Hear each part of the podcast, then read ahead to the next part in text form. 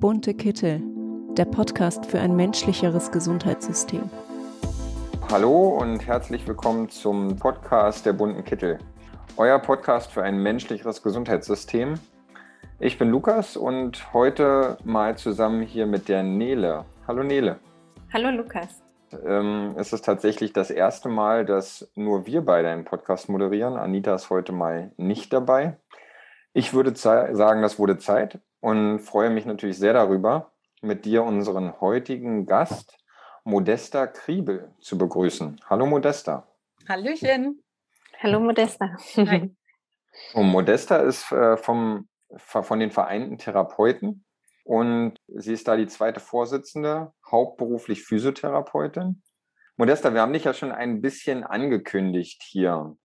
Ähm, aber bevor wir tiefer einsteigen, würden wir uns freuen, wenn du noch mal ganz kurz erklären könntest, wer oder was sich hinter den Vereinten Therapeuten verbirgt und wie es dazu kam, dass der Verein sich gegründet hat. Mache ich gerne. Wir haben uns deswegen gegründet, weil wir uns durch die ähm, Verbände die es im Moment äh, gab zur Zeit der Gründung, nicht ausreichend vertreten gefühlt haben. Es gab zwar immer wieder Forderungen von den Verbänden, aber dann wurde immer hinter verschlossenen Türen verhandelt. Wir wurden nicht beteiligt. Wir haben hinterher nur serviert bekommen, was andere Leute entschieden hatten. Also so wirklich Mitbestimmung war da nicht ähm, gegeben. Äh, ganz kurz, von welcher Zeit redest du und ähm, wer sind die Verbände, die verhandelt haben? Ja, ähm, Vereinte Therapeuten gibt es jetzt seit 2013. Und bis dahin hatten ähm, bei, für die Physiotherapeuten hatten vier Verbände verhandelt. Das waren ähm, der ZVK, der jetzt Physio Deutschland heißt, der VPT, der VDB und der IFK. Das sind alle vier Verbände, die für Physiotherapeuten verhandeln auch heute noch, also die gibt es alle immer noch. Für die Ergotherapeuten gibt es dann weitere zwei. Für die Logos gibt es noch eine ganze Handvoll, die teilen sich dann nochmal. Es wird interessant auch noch auf in Sprachtherapeuten und Logopäden. Ähm, insgesamt meine ich mal irgendwas an die 18 Verbände gezählt zu haben, die alle bei den Vergütungsverhandlungen und bei den Verhandlungen von den, ähm, Bund, von den Rahmenverträgen und so weiter mit involviert worden sind. Und da stehen eben zum Teil Sachen drin, mit denen wir so nicht mitgehen konnten. Die einzelnen Menschen von uns, die jetzt bei Vereinte Therapeuten mitmachen, die haben tatsächlich zuerst auch versucht, sich innerhalb von ihren eigenen Verbänden einzubringen, haben versucht, Vorschläge zu machen, konstruktiv mitzuarbeiten. Auf Landesebene ging das teilweise sogar, dass man dann gehört worden ist. Aber die einzelnen Landesverbände, auch wenn die aktiv werden wollten, haben dann teilweise leider von oben äh, einen Dämpfer bekommen ähm, und durften gar nicht so laut werden, wie sie das teilweise gewollt hätten. Und daraufhin haben dann eben einzelne Kollegen sich, ähm, ich war bei der Gründung selber nicht dabei, ähm, aber zusammengefunden und haben sich getroffen und die Vereinten Therapeuten gegründet. Mit dem Ziel, transparenter zu sein, mehr an die Öffentlichkeit zu geben und eben auch ähm, auf die Straße zu gehen, auf unsere ganzen Missstände aufmerksam zu machen, Demos zu organisieren und ähm, die ganzen Therapeuten da draußen, die gerne was machen würden, aber nicht konnten, ähm, zu vereinen. Deshalb auch ähm, vereinte Therapeuten. Ja, das war so der, der Hauptgedanke, der dahinter gestanden hat zur Zeit von der Gründung. Wir haben jetzt mittlerweile, muss ich zählen, neun Demos organisiert. Seit 2014, glaube ich, ging es los. Ja, auf einer durften ja sogar wir vertreten sein. Ja, ich habe dich aus der Ferne gesehen auf der Bühne. Ähm, also wir waren, es ging los tatsächlich in Berlin mit einer Handvoll Leute. Das war eine ziemlich spontane Aktion. Ähm, da sind die Kollegen damals ähm, über einen Alex ganz improvisiert mit einem Bollerwagen, einer Box drauf und, und ein paar Schildern ähm, und es hat sich dann aber sehr schnell professionalisiert, dass wir tatsächlich auch, ähm, wir sind durch ganz Deutschland gereist. Wir waren in Essen, wir waren in Frankfurt, Kiel, München, Leipzig. Also im Prinzip ein bis zweimal im Jahr in einer anderen Ecke von Deutschland, dass man halt wirklich auch die Kollegen in, in dem Landteil abholt, wo sie eben sitzen. Und wie viele Mitglieder hat euer Verein heute? Gute Frage. Wir haben nächsten Monat Mitgliederversammlung. Dann könnte ich es richtig beantworten. Also bei der letzten Mitgliederversammlung waren es 188, wow. die wir sind. Erstaunlich dabei ist, ähm, dass wir tatsächlich im Vergleich zu den anderen Verbänden sind wir relativ wenig. Dafür haben wir aber schon ganz schön viel Lärm gemacht.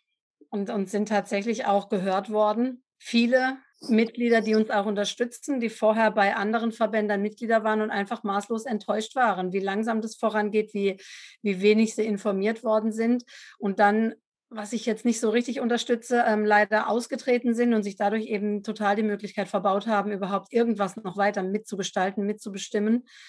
Ja, es ist, ich muss dazu sagen, von allen Therapeuten in Deutschland, jetzt nicht nur Physios, sondern auch ähm, Ergos, Logos, Masseure, Diätassistenten, Podologen, ist lediglich ein Drittel in Verbänden organisiert.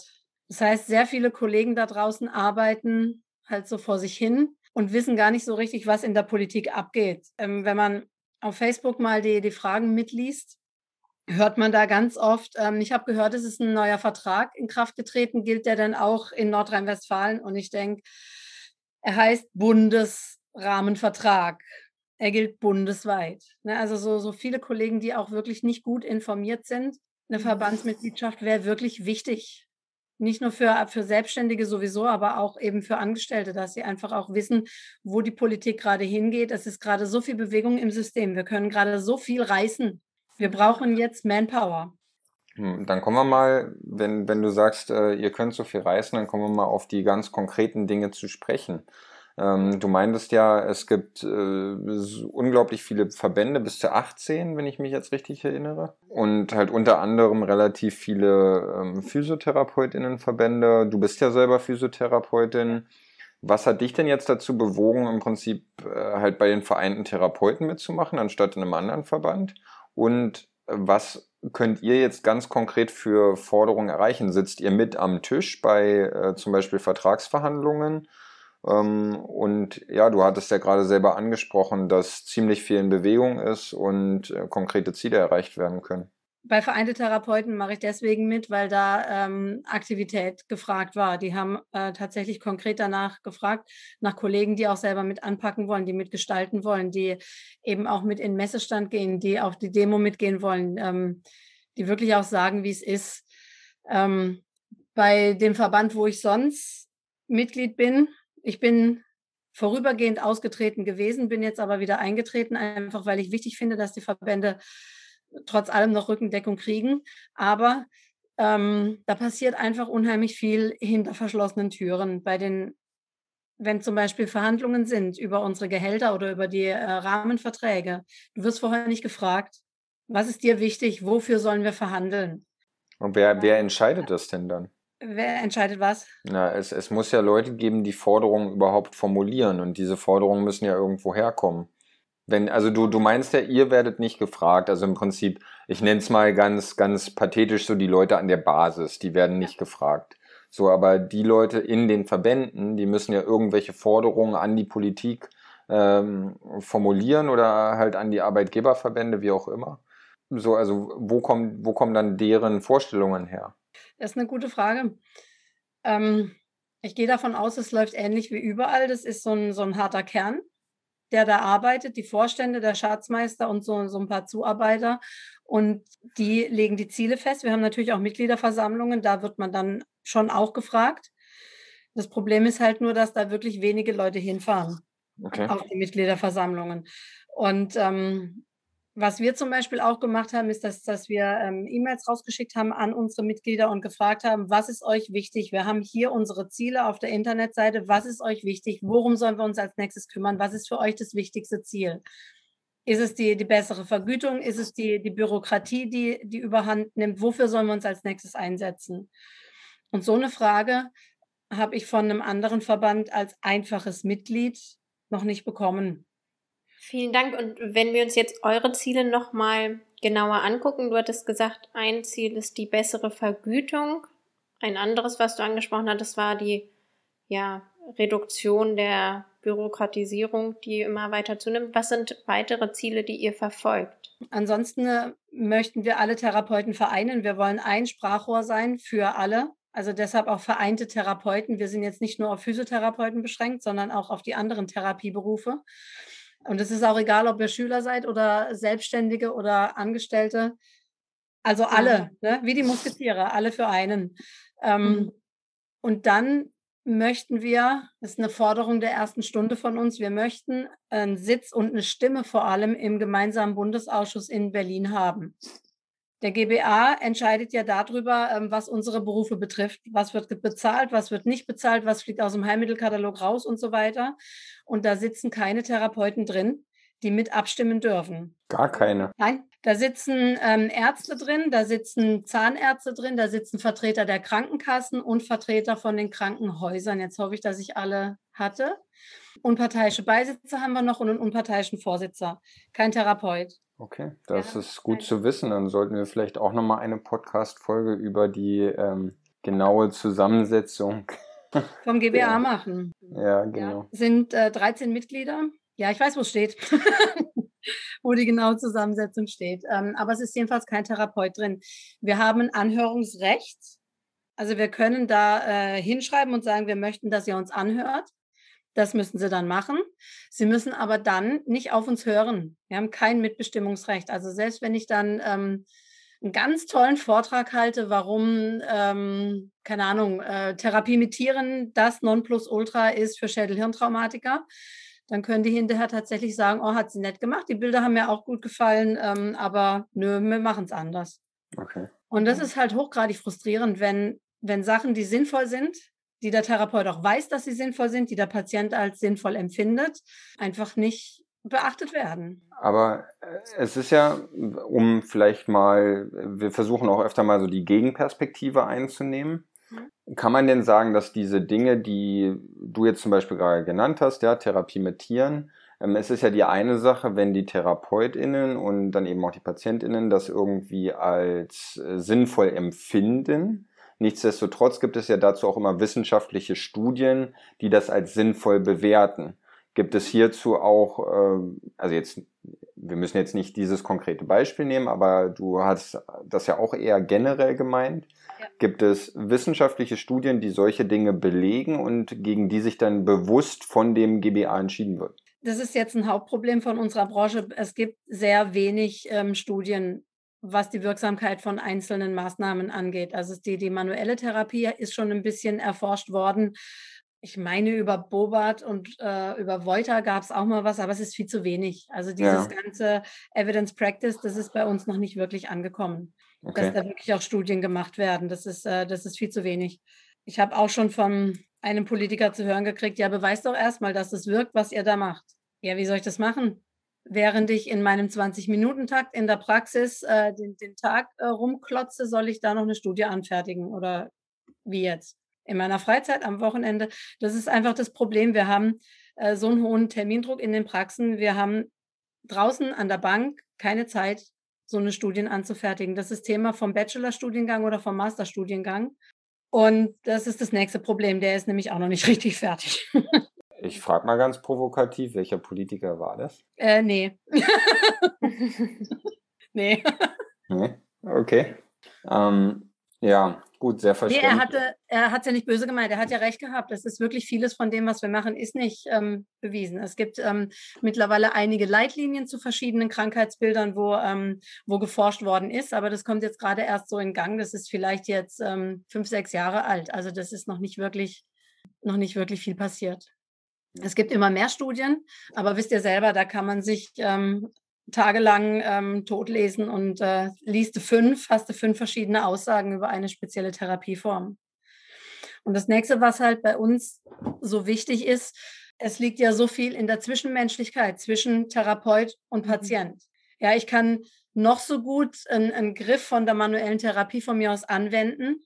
Wenn der Patient mich nicht leiden kann, dann ist es nicht so wirksam, wie wenn das jemand ist, mit, mit dem ich ähm, total dicke bin, wo wir uns einfach gut verstehen, wo die ganze Chemie stimmt. Das ist einfach so viel, was da ähm, empathisch auch laufen muss und, und zwischenmenschlich.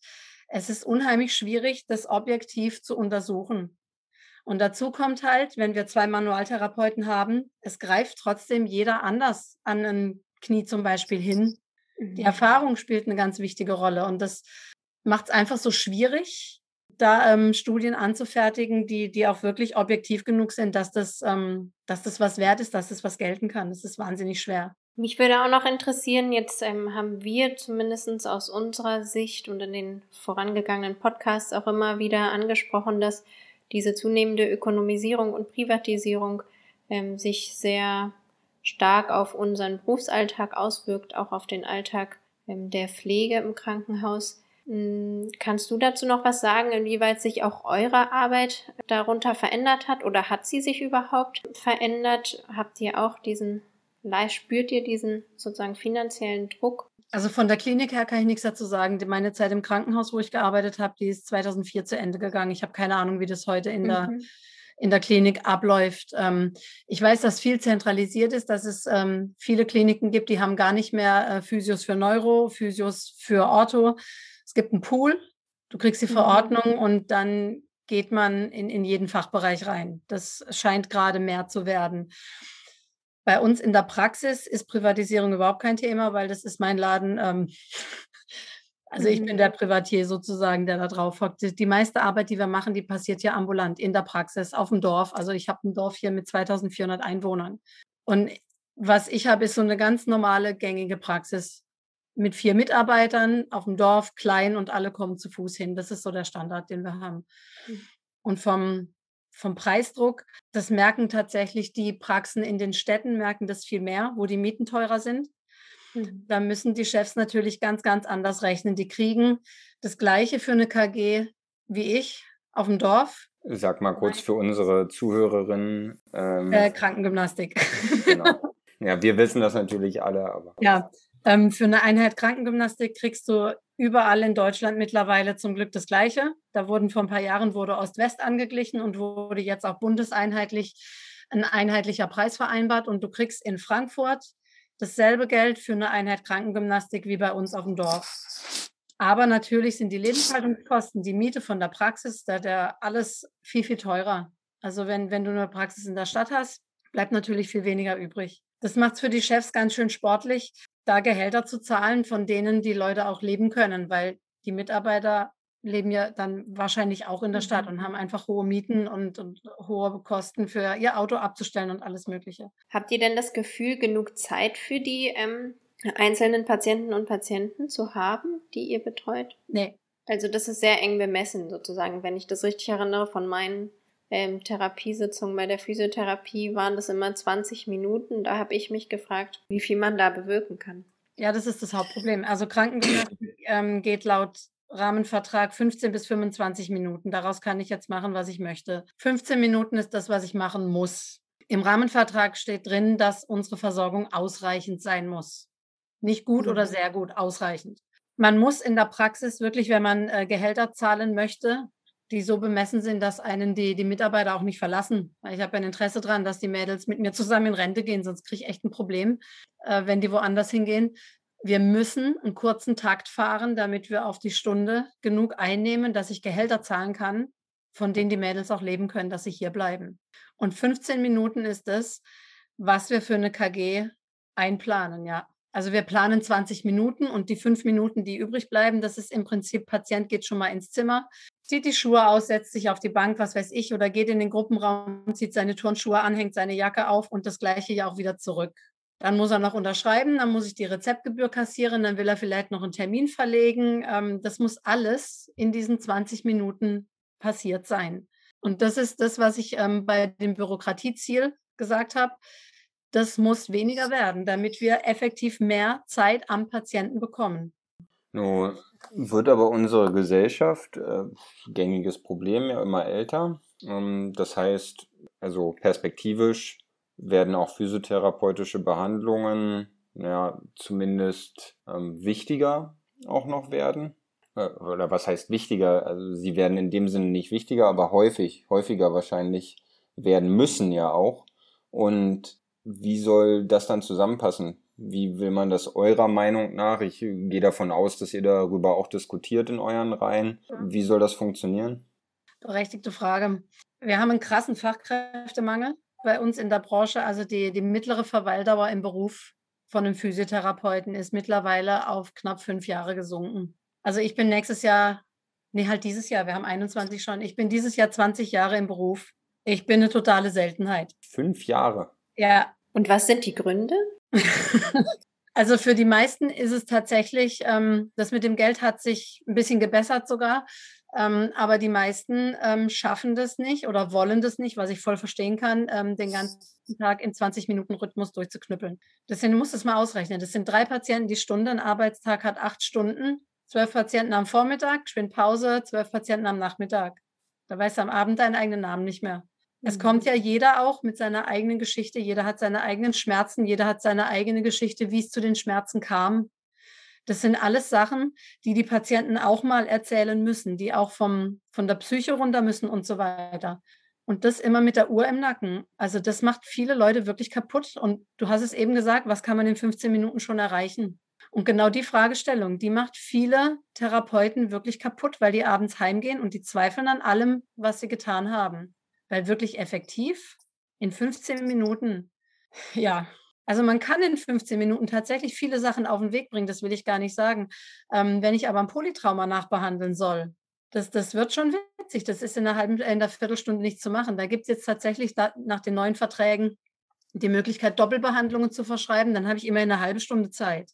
Aber das ist mhm. schon auch echt sportlich, das zu machen. Und, und viele treibt es aus dem Beruf. Ähm, die machen ihr Staatsexamen, gehen dann in die Praxis und ähm, leider verheizen viele Chefs ihre Anfänger. Es waren, als ich angefangen habe zu unterrichten vor sechs Jahren, waren es sieben Jahre. Mittlerweile sind es ähm, fünfeinhalb Jahre oder irgendwas mittlere Verweildauer im Beruf. Mhm. Und dann machen die was anderes, gehen nochmal studieren, satteln komplett um oder ähm, werden schwanger, gehen dann irgendwo Minijobs machen, ähm, also als Minijob-Therapeut. Das ist noch okay, dann machst du ein paar Stunden am Tag, gehst wieder heim. Ne, so drei Stunden und dann wieder mhm. heim. Das ist ähm, machbar. Das ist gut machbar für, für den Kopf auch. Aber einen ganzen Tag ist schon echt brutal. Und wenn wir uns jetzt auch noch mal die anderen Berufsfelder angucken, die bei euch vertreten sind, jetzt haben wir viel aus der Physiotherapie gehört. Weißt du, ob das ähnlich auch bei den Logopädinnen und ähm, Masseurinnen, oh, Masseuren und Masseurinnen, würde man wahrscheinlich sagen, und ähm, Ergotherapeutinnen ist? Also die Ergos und die Logos, die haben zumindest äh, längere Einheiten, längere Zeiteinheiten. Da werden 30, 45 oder 60 Minuten verordnet. Dadurch entzerrt sich so ein Tag ja schon mal. Mhm. Ähm, das ist tatsächlich so ein, so ein Spezialding von der Physio, dass wir diesen kurzen Takt haben und halten müssen. Das äh, relativiert sich dann wieder ein bisschen, wenn ich zum Beispiel äh, Boba-Therapeut bin, dann habe ich 25 Minuten Behandlungszeit oder wenn ich zwischendurch eine Lymphe habe, dann habe ich auch mal halbe, dreiviertel Stunden, Stunden Termine. Aber so das, das Normale in einer reinen orthopädischen ähm, Sportreha-Praxis, sage ich jetzt mal, ähm, das sind tatsächlich diese kurzen Einheiten, die man da machen muss. Und ist das im Krankenhaus, weißt du das, ähnlich? Im Krankenhaus wird nicht ähm, nach dem Heilmittelkatalog verordnet. Die können das anders abrechnen, die Therapieeinheiten. Wie genau, das weiß ich nicht mehr. Als wir das damals, also als ich 2004 da raus bin, hatten sie gerade die DRGs eingeführt und hatten darüber dann äh, abgerechnet. Da waren es dann Fallpauschalen, da waren bestimmte Sachen dabei, die sind abgerechnet worden. Wie das heute ist, das weiß ich leider gar nicht. Und weißt du, ob sich die Arbeitsbedingungen im Krankenhaus seit Einführung der Fallpauschalen, also Fallkostenpauschalen sozusagen verändert hat? Hm, nee, in der Zeit bin ich gerade rausgegangen. Mhm. Äh, ich weiß jetzt nur, dass ähm, eine Kollegin hat letzte Woche erzählt, ähm, eine Freundin von ihr, die mit ihr zusammen Staatsexamen gemacht hat, die war in verschiedenen Praxen und kam einfach nicht klar mit diesem kurzen Tag. Die hat jetzt tatsächlich hier an, ähm, in unserer nächsten Stadt in ein Krankenhaus gewechselt und die haben tatsächlich so einen guten Stellenschlüssel. Sie hat gemeint, wenn jemand Urlaub hat, das merken sie kaum. Dann haben sie halt ein, zwei Patienten mehr am Tag, aber das verteilt sich so gut aufs ganze Team. Für mich klang das nach deutlich weniger Stress mhm. als ähm, in der Praxis. Und ganz im Ernst, als ich im Krankenhaus geschafft habe, ähm, da hat ja keiner geguckt ob man jetzt bei dem Patienten war oder nicht. Oder ob man zehn Minuten bei dem war oder eine halbe Stunde. Da ist ja keinerlei Aufsicht geführt worden. Was wir aber in der Praxis machen, ist ja, wir haben einen Rahmenvertrag mit den Krankenkassen und die Zeiten sind alle exakt vorgegeben. Mhm. Na, und wir können jetzt nicht einfach die Frau Schmidt äh, was kürzer behandeln, damit die Frau Meier was mehr Zeit bekommt, weil im Rahmenvertrag halt genau drin steht, wem was also mhm. zusteht. Na, das ist das ähm, ganz große Problem auch. Man ist absolut unflexibel in dem, ähm, was nötig wäre. Aber dann kommen wir nochmal zu dem Problem nach dem Problem. Äh, wie ändern wir das Ganze denn jetzt so, dass es besser wird? Das ist jetzt ein langer Weg. Fakt ist, wir sind zu wenig Therapeuten. Das ist der Fakt. Generell, alle Fachrichtungen. Ist egal welche. Ja. Wir sind alle zu wenig. Du müsstest also schon an der Ausbildung anfangen. Die Ausbildung müsste deutlich modernisiert werden, dass es auch wieder attraktiv ist. Wie zum Beispiel? Indem wir zum Beispiel ähm, Minimum die Blanko-Verordnung bekommen, wenn nicht sogar den Direktzugang. In anderen Ländern ist es üblich, dass die Patienten direkt zum Therapeut gehen und der nimmt den Befund auf, der diagnostiziert, der legt den mhm. Behandlungsplan fest. In Deutschland musst du zum Doktor gehen und der muss verordnen. Wenn der jetzt aber schon sein Budget für Heilmittel annähernd ausgereizt hat, dann wird er nicht immer verordnen, auch wenn es nötig ist. Ja? Mhm. ja? Und wenn man uns jetzt mehr Kompetenzen zugestehen würde, dann wäre das wieder was, was den Beruf attraktiver macht. Aber dazu muss erstmal die Ausbildung reformiert werden, so dass es eben wieder oder dass es überhaupt mal modern ist und nicht ähm, der aktuelle Ausbildungsvertrag ist aus 1994 oder was? Ähm, die Ausbildungs- und Prüfungsordnung ist also schon ein bisschen in die Jahre gekommen. Das muss so attraktiv werden, dass junge Leute wieder Lust haben, die Ausbildung zu machen. Und dann muss es auch tatsächlich der Beruf so attraktiv sein, dass sie dabei bleiben. Das geht da los, wo wir mehr Zeit brauchen am Patienten, dass man auch wirklich mal einen vernünftigen Befund machen kann, dass man auch Zeit hat für Gespräche. Jeder, der schon mal ein Thema mit sich und seinem Körper und seiner Psyche hatte, weiß, wie wichtig das ist, dass man auch mal reden darf, dass mal einer ist, der einem zuhört. Das ist so wichtig für die Leute. Und gerade wenn die älter werden, wenn die einen Partner verloren haben, wenn die alleine wohnen, wir sind häufig ähm, neben der Diakonie ähm, der einzige Kontakt zur Außenwelt, den unsere Hausbesucher haben. Ja, die vereinsamen ja zu Hause. So, aber jetzt wird es mhm. schon wieder schwierig. Ich habe eben gesagt, wir sind sowieso schon zu wenig Therapeuten. Wenn wir jetzt die Behandlungszeiten ausweiten, dann kann ich ja noch weniger Patienten versorgen. Eben, das ist mein Punkt, ja. Richtig. Und deswegen müssen wir da anfangen, dass erstmal überhaupt wieder mehr Leute in den Beruf kommen. Wenn wir wieder mehr Leute sind, dann bitte gerne auch die Behandlungszeiten ausweiten, dass wir vernünftig arbeiten können. Aber das ist tatsächlich, das Thema ist nicht einfach, das ist nicht in den nächsten zwei Jahren gelöst. Okay, ja, absolut. Ähm, nun stelle ich dir auch noch eine Frage, die ähm, ich auch schon an einige, sowohl hier Wissenschaftler, Wissenschaftlerinnen, auch Politikerinnen ähm, schon gestellt habe. Nur ist das ja, dass wir zu wenig von irgendetwas haben, so ein scheinbar sehr beliebtes Problem in unserer Gesellschaft. Ja, wir haben ja gefühlt äh, von allem zu wenig. Und gerade, ich sag mal so, neue, moderne Berufe, äh, was weiß ich, ob es neue Technologien sind oder Startups oder etc., ja, Wirtschaft, sehr beliebt. In diesem Kontext bist du der Meinung, dass Gesundheit als Ganzes, wozu wir letztendlich uns alle irgendwo zählen, ja, also alle Therapeutenberufe, ähm, äh, alle pflegerischen Berufe, ähm, der ärztliche Beruf, alles Mögliche gehört ja irgendwie zum Thema Gesundheit. Ja. Bist du der Meinung, dass die Gesellschaft als Ganzes verstanden hat, was Gesundheit eigentlich für einen Stellenwert hat, vielleicht auch haben sollte? Ich finde, das kommt in letzter Zeit viel mehr. Also wir haben tatsächlich häufiger jetzt auch Anfragen für Selbstzahlerleistungen. Für ähm, die Patienten möchten mehr Therapiezeit haben und sind auch bereit, es zu bezahlen. Ähm, das kommt. Das Problem ist aber das nächste wieder, dass sich das nicht jeder leisten kann. Ne? Also wir haben so viele Omas in Behandlung, die haben einfach eine wahnsinnig kleine Rente, weil sie halt aus dieser Zeit stammen wo Frauen nicht arbeiten gegangen sind, wo sie sich um Haus und Hof gekümmert haben. Ähm, und die sitzen jetzt da mit ihren paar Euros, die können halt nicht äh, alle zwei Wochen sich ähm, eine, eine Therapieeinheit sozusagen dazu kaufen. Das ist einfach finanziell nicht drin. Aber so von, von den Menschen, so um mein Alter rum, ich sag mal zwischen 30 und 50, ähm, da sind ganz, ganz viele bereit, das auch dazu zu kaufen, sozusagen. Also, dass sie ähm, die, die Krankengymnastik sozusagen auf, ähm, auf das Kassenrezept machen und dann eben vorher oder nachher sich noch ähm, als Selbstzahlerleistung Wärme dazu kaufen oder ein Präventionstraining oder eine Massage oder ne, irgendwas, was ihnen eben gut tut. Ja. Es kommt, mhm. also die, diese Generation hat es verstanden. Und die sind auch dankbar. Die, wir, wir haben, bevor wir Corona gekriegt haben, ähm, haben wir tatsächlich relativ viel Personal Trainings auch verkauft, wo die Leute einfach nach Anleitung gesucht haben, nach einer ausführlichen Anleitung, wie ist mein Körper überhaupt aufgebaut, wo ist mein Problem, wo kommt es her, was kann ich dagegen tun. Also so gewisse Basics überhaupt äh, zu erlernen.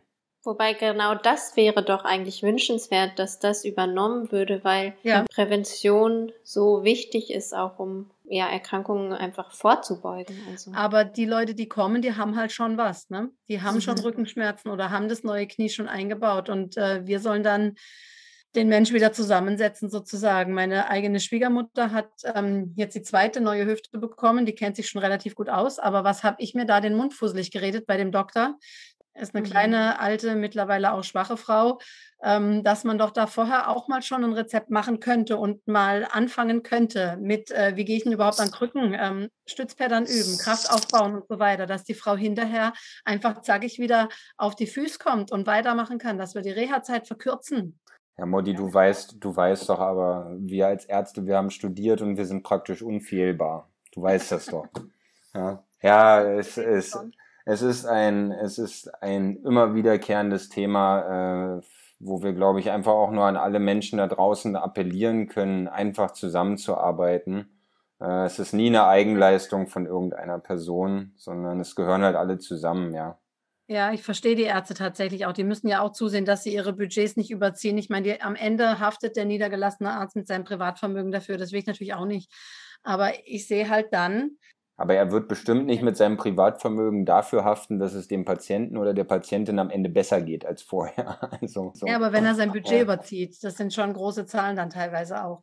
Ähm, ich sehe aber halt einen deutlichen Unterschied ähm, zwischen Leuten, die vorher zum Beispiel Sport gemacht haben, wie zügig die wieder auf die Füße kommen, weil sie eine mhm. ganz andere Beziehung einfach zu ihrem Körper haben, eine ganz andere Grundfitness ja. als jemand, der das noch nie gemacht hat, der da keine Beziehung zu hat. Ich bin der Meinung, in Belgien haben sie das mal äh, et etwas größer sogar aufgezogen. Da haben sie eine richtige Studie gemacht dazu ähm, und haben Leute vor einer Operation im Prinzip wirklich auftrainieren lassen mhm. und dann die Reha-Zeiten und das Outcome wo ich nicht mehr genau weiß, was das, äh, was das Endergebnis sein sollte oder wo gemessen wurde, aber dann halt miteinander verglichen und schon festgestellt, dass die äh, also dass die Ergebnisse einfach deutlich besser sind mit einer ähm, ja, gewissen Vorlaufzeit an Reha auch. Ja. ja.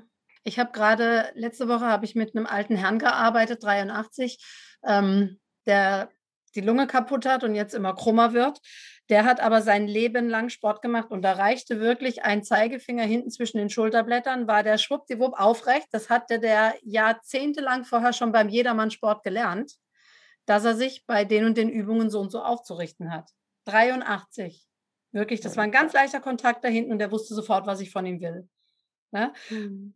Der weiß, wo seine Schulterblätter sind, der weiß, wie man sich aufrichtet. Ähm, er schafft es einfach nur nicht mehr über den ganzen Tag.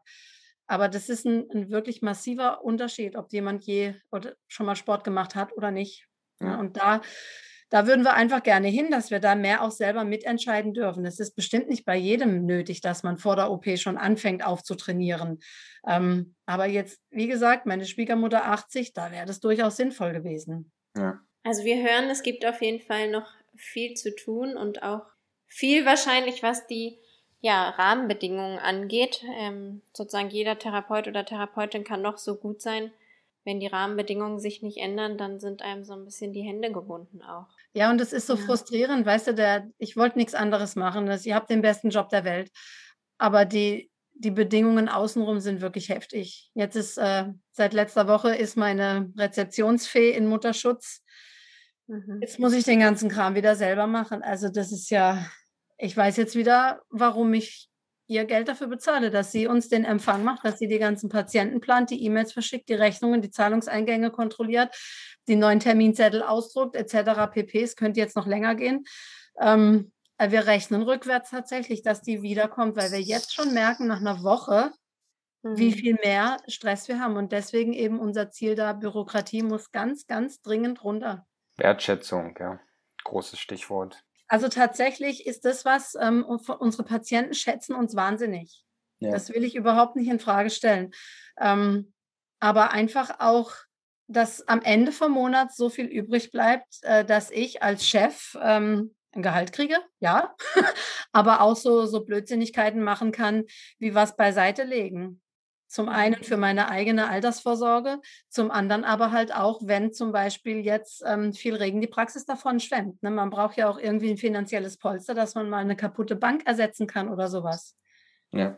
Das ist immer ein Rechenexempel, dass das alles auch finanzierbar ist und das, das ärgert mich einfach. Verständlich.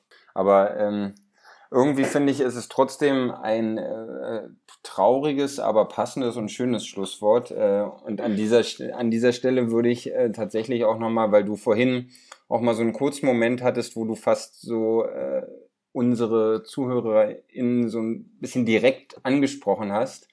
Also Leute, an alle da draußen, die entweder schon in einem Gesundheitsberuf sind oder in einen wollen, lasst euch nicht entmutigen. Nein, ich glaube, fast alle, die wir bisher hier hatten und auch sicherlich noch sehr, sehr viele, die hier kommen werden, ähm, können euch erzählen, was das für tolle, tolle Berufe sind und wie viel man nicht nur geben kann, sondern auch zurückbekommt.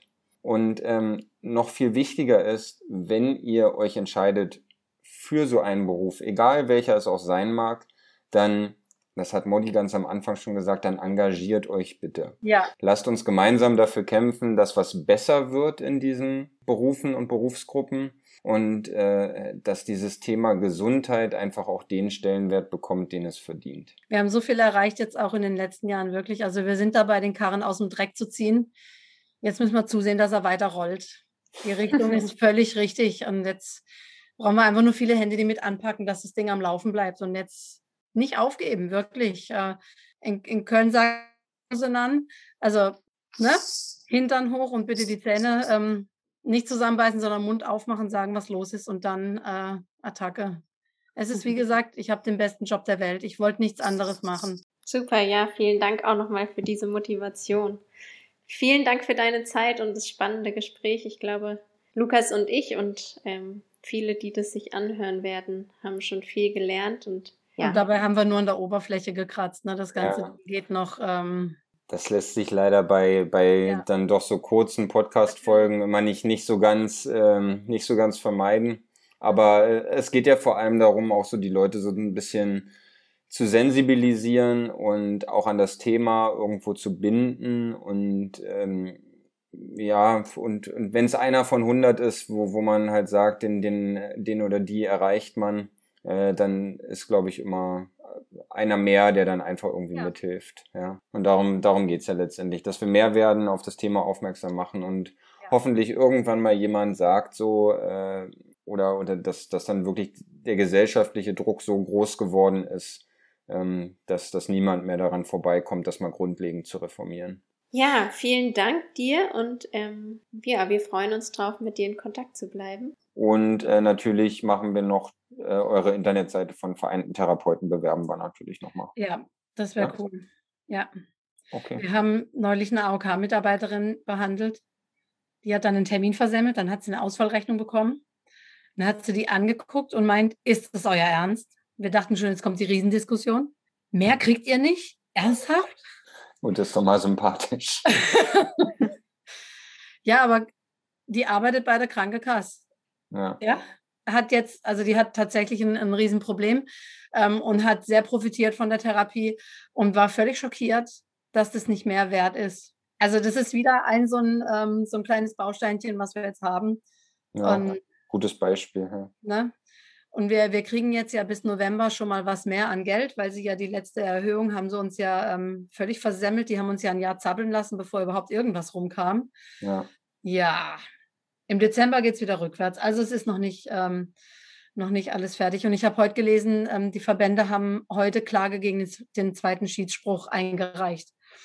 Wir mussten ja wegen den Vergütungsverhandlungen äh, ins Schiedsverfahren. Und da steht im TSVG, der Schiedsmann muss ein Urteil sprechen. Hat er nicht gemacht. Dann wurde trotzdem hinterher weiterverhandelt und sie haben sich irgendwie geeinigt. Aber an dem Punkt, wo er keinen Schiedsspruch gesprochen hat, hat er schon gegen das TSVG verstoßen. Das heißt, die sind jetzt gerade dran zu prüfen, ob diese Vergütungserhöhung, die wir bekommen haben, überhaupt, überhaupt rechtens ist. ist. Hm. Ja, und einen Klageschritt hatten wir vor, wann waren das? Vor, vor sechs Wochen, glaube ich. Und heute haben sie den zweiten Klageschritt eingereicht. Also es hört nicht auf und das Verrückt. Ja, weil ich eigentlich fahre ich zu meinem Hausbesuch und versorge meine Schlaganfälle oder meine behinderten Kinder und dann musst du dich noch mit sowas äh, rumschlagen und das ist einfach gerade, es kostet so viel Kraft. Also. Aber so wie du sagst, ja, es, wenn man irgendwie was verändern und was verbessern will, dann ja. Äh, es, es sollte irgendwie nicht sein. Irgendwie ist es total ärgerlich, aber auf der anderen Seite, wenn man so sieht, dass er doch auch in den letzten Jahrzehnten einiges besser geworden ist, ja, da muss ja. man sicherlich auch versuchen, sich äh, hin und wieder an diesen Dingen einfach hochzuziehen. Ne? Ja, ich sage meinen Schülern auch ganz oft, ey, bleibt im Beruf. Ich habe schon so viel für euch jetzt erkämpft die letzten Jahre. Wir sind jetzt echt auf einem guten Weg. Jetzt seht zu, dass ihr dabei bleibt, dass wir zusammen weitermachen. Mal sehen, ob es was wird. Mhm. Ja, aber das ist, glaube ich, auch der Vorteil von vereinte Therapeuten. Wir sind klein genug, dass wir bei diesen Klagegeschichten und so weiter ähm, gar nicht mitmachen äh, können. In, wir haben gar nicht die Manpower, sowas äh, zu stemmen. Ja. Schlicht und einfach. Mhm. Ähm, und da bin ich tatsächlich froh, dass wir klein genug sind und dass das ähm, VDB und IFK haben jetzt ähm, den zweiten Klageschritt heute gemacht. Ja. Da bin ich froh, dass die das machen. Und, ja, dann drücken ja. wir auf jeden Fall die Daumen. Die ja. Vorstände sehen auch müde aus, wirklich. Also die, die schaffen gerade ganz schön was weg, ja. Mhm. Ja, danke. Können wir brauchen. Danke dir, danke euch. Modi, dann ja. vielen Dank. Vielen Dank und ähm, bis Schönen bald. Schönen Abend dir noch. Ja, ich wünsche euch einen schönen Abend. Ja, dir ja. auch. Mach's gut. Ciao. Tschüss. Falls euch der Podcast gefallen hat, dann empfehlt ihn gerne weiter und schaltet auch in zwei Wochen wieder ein. Wenn ihr mehr über unsere Initiative erfahren wollt, dann besucht uns doch mal auf unserer Website www.bunte-kittel.de oder schaut bei Twitter, Instagram oder Facebook vorbei. Wie immer freuen wir uns natürlich auch über Fragen, Anmerkungen oder Kritik entweder über einen unserer Social-Media-Kanäle oder via E-Mail an bunte-kittel.posteo.de. Vielen Dank fürs Zuhören. Vielen Dank auch an dich, Lukas, und bis in zwei Wochen. Tschüss, Nele.